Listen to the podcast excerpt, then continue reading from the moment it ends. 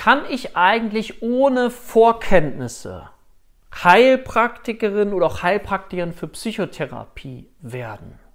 Ist das überhaupt möglich? Ich komme nicht aus einem medizinischen Bereich, ich komme nicht aus einem psychiatrischen Bereich, aus einem Beruf. Mich interessieren diese Themen stark, aber ich habe keine Vorkenntnisse. Lohnt sich dann trotzdem eine Ausbildung? Kann ich überhaupt eine Ausbildung machen? Darüber möchte ich gerne mit dir sprechen. Mein Name ist Dirk, Dirk Schippel. Ich bin Inhaber der HPA Heilpraktiker Akademie Deutschland. Und meine Vision ist es, gemeinsam mit unseren Schülern psychisches und aber auch körperliches Leid in Deutschland zu minimieren. Das ist das, wofür ich angetreten bin. Und dafür brauche ich gut ausgebildete Therapeuten, Heilpraktiker, Heilpraktiker für Psychotherapie, um eben Menschen zu helfen, zu unterstützen, in ihre Gesundheit zu kommen oder auch diese Gesundheit zu erhalten. Und das ist eine Frage, die mir eben häufig gestellt wird. Und deswegen dachte ich mir, gehe ich darauf nochmal ein, gerade dann, wenn du vielleicht sitzt und dich fragst, ja Mensch, kann ich das auf mich nehmen? Ich komme vielleicht gerade aus einer Situation, ich, ich übe einen Beruf aus, der mir vielleicht gerade nicht mehr so viel Freude macht oder ich würde gerne noch mehr lernen. Ich habe das Gefühl, ich bin irgendwie so ein bisschen eingerostet. Es kann doch vielleicht nicht alles gewesen sein, aber möglicherweise entsteht in dir so ein Gefühl von so einer riesigen Hürde, so ein Berg, so ein Gefühl von Berg. Und ich frage sie aber, kann ich das nochmal auf mich nehmen? Und der wichtigste Faktor aus meiner Sicht, um motiviert zu sein und motiviert zu bleiben, ist das Gefühl, dass du dich gerne mit diesen Themen beschäftigst, dass du dich gerne auf der einen Seite vielleicht mit psychischen Themen, mit psychologischen, mit psychiatrischen Themen beschäftigst, dass das faszinierend für dich ist, wenn du auch davon hörst, aha, es gibt die und die Phänomene, es gibt Krisensituationen, es gibt Menschen, die gestärkt aus einer Krise hervorgehen, es gibt andere Menschen, die schwächer her daraus hervorgehen. Dazu habe ich unter anderem mal ein Video gemacht, posttraumatisches Wachstum, also auch der Unterschied, wie kann ich aus einer aus einem Traumata, wie kann ich da gestärkter daraus hervorgehen? Was, welche Parameter gibt es da möglicherweise?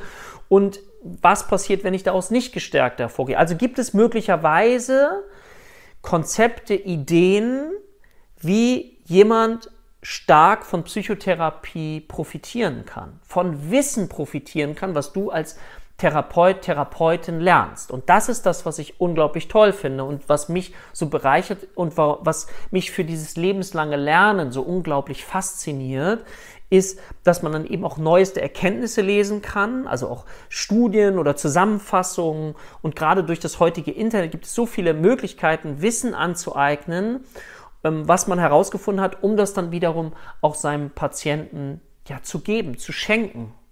So. Und natürlich hilft es, wenn du schon mal Grundkenntnisse hast in diesem Bereich.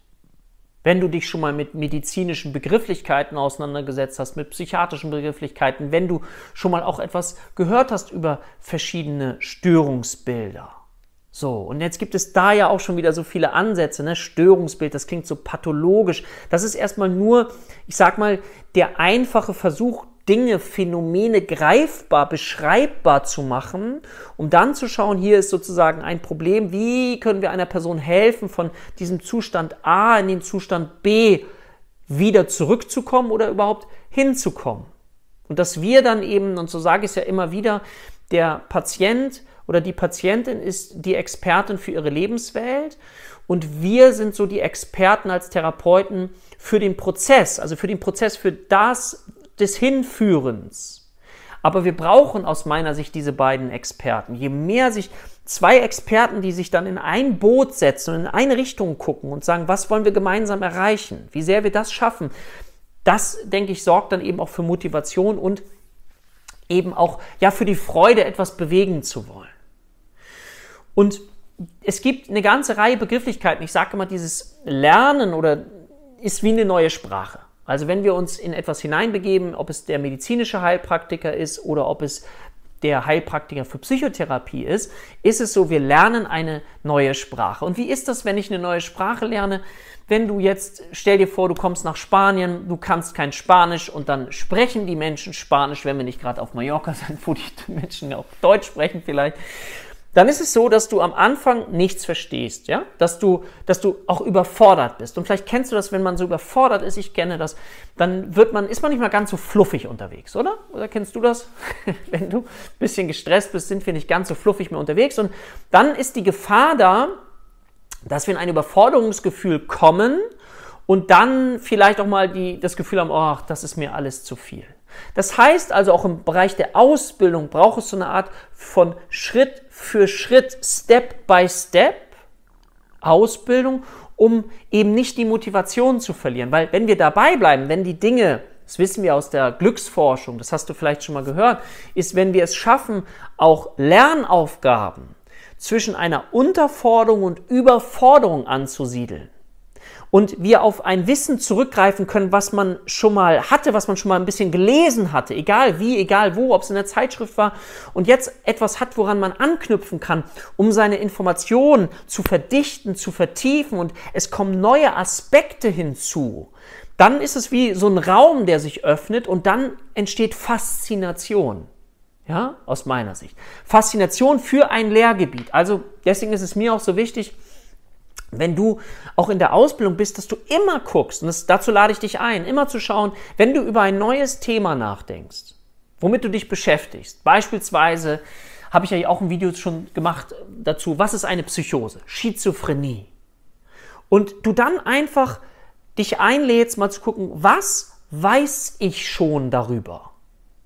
Oder was glaube ich zu wissen oder was denke ich oder wo habe ich mal was gehört? Ah, ich habe mal ARD Tatort. Es ist egal, es ist wirklich egal. Warum? Was machst du? Du, das ist wie im Fitnesstraining. Du wärmst deine Synapsen auf. Du wärmst, das ist wie so Scratching vorher, ja? Du wärmst deine Synapsen auf und dann sorgt das Gehirn dafür, dass du alles das, was du mal so gelernt hast, irgendwie dann die Schublade, diese kleine Schublade wieder so ein bisschen kreativ hochholen kannst und dann kommen dir diese Informationen. Und dann, vielleicht hast du das auch schon mal erlebt, ich kenne das, dass auf einmal mir viel mehr einfällt, als ich am Anfang gedacht hätte. Mir fällt viel mehr ein, als ich am Anfang gedacht hätte. Deswegen meine Einladung gilt übrigens nicht nur für diese Themengebiete. Was weiß ich schon über ein Thema? Und das mal aufzuschreiben oder an ein Mindmap zu geben, so um das ein bisschen zu strukturieren. Da gibt es unterschiedlich, wie ich finde, tolle Methoden. Entweder einmal brainstorm-mäßig alles runterschreiben oder dann im zweiten Schritt es vielleicht auch ein bisschen zu strukturieren. Aha, was bedeutet das überhaupt? Und ich bin ja immer ein Freund, das wissen meine Schüler, von grob zu fein. Ich versuche immer erstmal kurz zu verstehen, wo bin ich überhaupt gerade? Was, was bedeutet das? Was bedeutet der Begriff? Was ist das überhaupt ganz grob, bevor ich dann immer feingliedriger, feinschichtiger werde und Details dann am Ende lerne. Und natürlich ist es so, und das darfst du dir vorstellen, wenn du schon einen Gesundheitsberuf hast oder wenn du dich schon intensiv mit diesen Themen auseinandergesetzt hast, dann sind deine Synapsen stärker vorgewärmt, ja, als jemand, der jetzt aus einem ganz fachfremden Beruf kommt. Aber, und das ist das, was ich so schön finde, ich habe ja wirklich Menschen gehabt aus ganz unterschiedlichen Bereichen, ob es aus dem Personalbereich ist, selbst Steuerberater, die sich für diese Ausbildung interessieren oder auch durchlaufen haben, dass eben es wichtig ist, einerseits sich eine Lernstruktur, eine Lernumgebung zu schaffen, das, was ich eben gesagt habe, wie kann ich effektiv gut lernen, weil so macht Lernen eben Spaß. Und da ist es so, dass manche das gelernt haben früher und manche nicht. Und die, die das nicht gelernt haben, die landen möglicherweise eher in einer Demotivation als die, die das gelernt haben. Und damit hängt das zusammen. Weil ich bin davon überzeugt, dass jeder von uns lernen möchte. Wir sind wachstumsorientiert, wir möchten uns weiterentwickeln.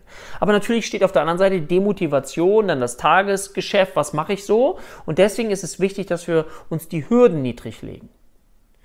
Und da ist es natürlich so, dass Menschen, die so etwas schon mal gehört haben, Vorteile haben. Aber wenn du dich immer wieder schaffst in so eine Begeisterung, und das kommt ja von Geist, Begeist, also wenn du dich schaffst, in so einen Geist hineinzukommen, wo du das Gefühl, dass ich beschäftige mich fast mit faszinierenden Dingen.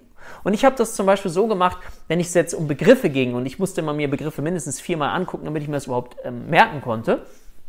Ich habe dann Zwiegespräche geführt, also laut sogar, und habe mir vorgestellt, wie ich zum Beispiel mit einem Patienten spreche, wie ich mit einem Psychiater spreche, wie ich mit einem Arzt spreche, wie ich versuche, diese Dinge auszudrücken. Also das heißt, ich habe mir das imaginiert, wie ich das spreche und habe dann beim Lautaussprechen auch immer häufig gemerkt, oho, Wo habe ich noch einen Knoten im Kopf? Was geht mir noch nicht so leicht von der Hand? Was habe ich vielleicht selber noch nicht verstanden, was ich, als ich es gelesen habe, dachte ich, habe es verstanden.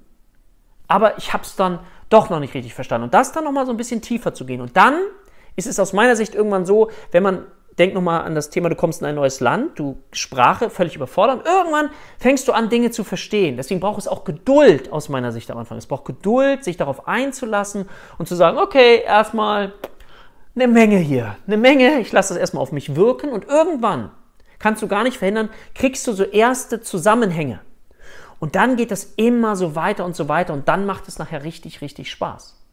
Aber dafür darfst du dir auch Zeit geben und Raum geben. Und aus meiner Sicht ist es wichtig, eben sich auch andere Menschen, eine Community zu geben, mit der du dich austauschen kannst. Ob das jetzt live präsent ist oder ob das online ist, gibt auch da ja heutzutage viele, viele Möglichkeiten, sich auszutauschen, in ein Gespräch zu gehen und sich zu trauen, auch zu sprechen, auch wenn ich noch nicht so richtig sicher bin. Das ist das, wo der größte Lerneffekt am Ende entsteht. Also, das heißt, vielleicht kurz als Zusammenfassung, es ist definitiv möglich, ohne Vorkenntnisse diese Ausbildung zu machen. Bei uns sind die auch genauso strukturiert. Ja, wir fangen da von Anfang an an und gehen dann immer Schritt für Schritt weiter. Natürlich gibt es da unterschiedliche Komplexitätsgrade, auch bei den unterschiedlichen Störungsbildern. Ich gebe mal ein Beispiel. Eine depressive Episode, das können sich viele vorstellen, weil das so breit in unserer Gesellschaft drin ist, dass man sich so ein Gefühl hat von der Depression. Aber ich habe dazu auch ein Video gemacht, lade ich dich ein, die vielen Gesichter einer Depression.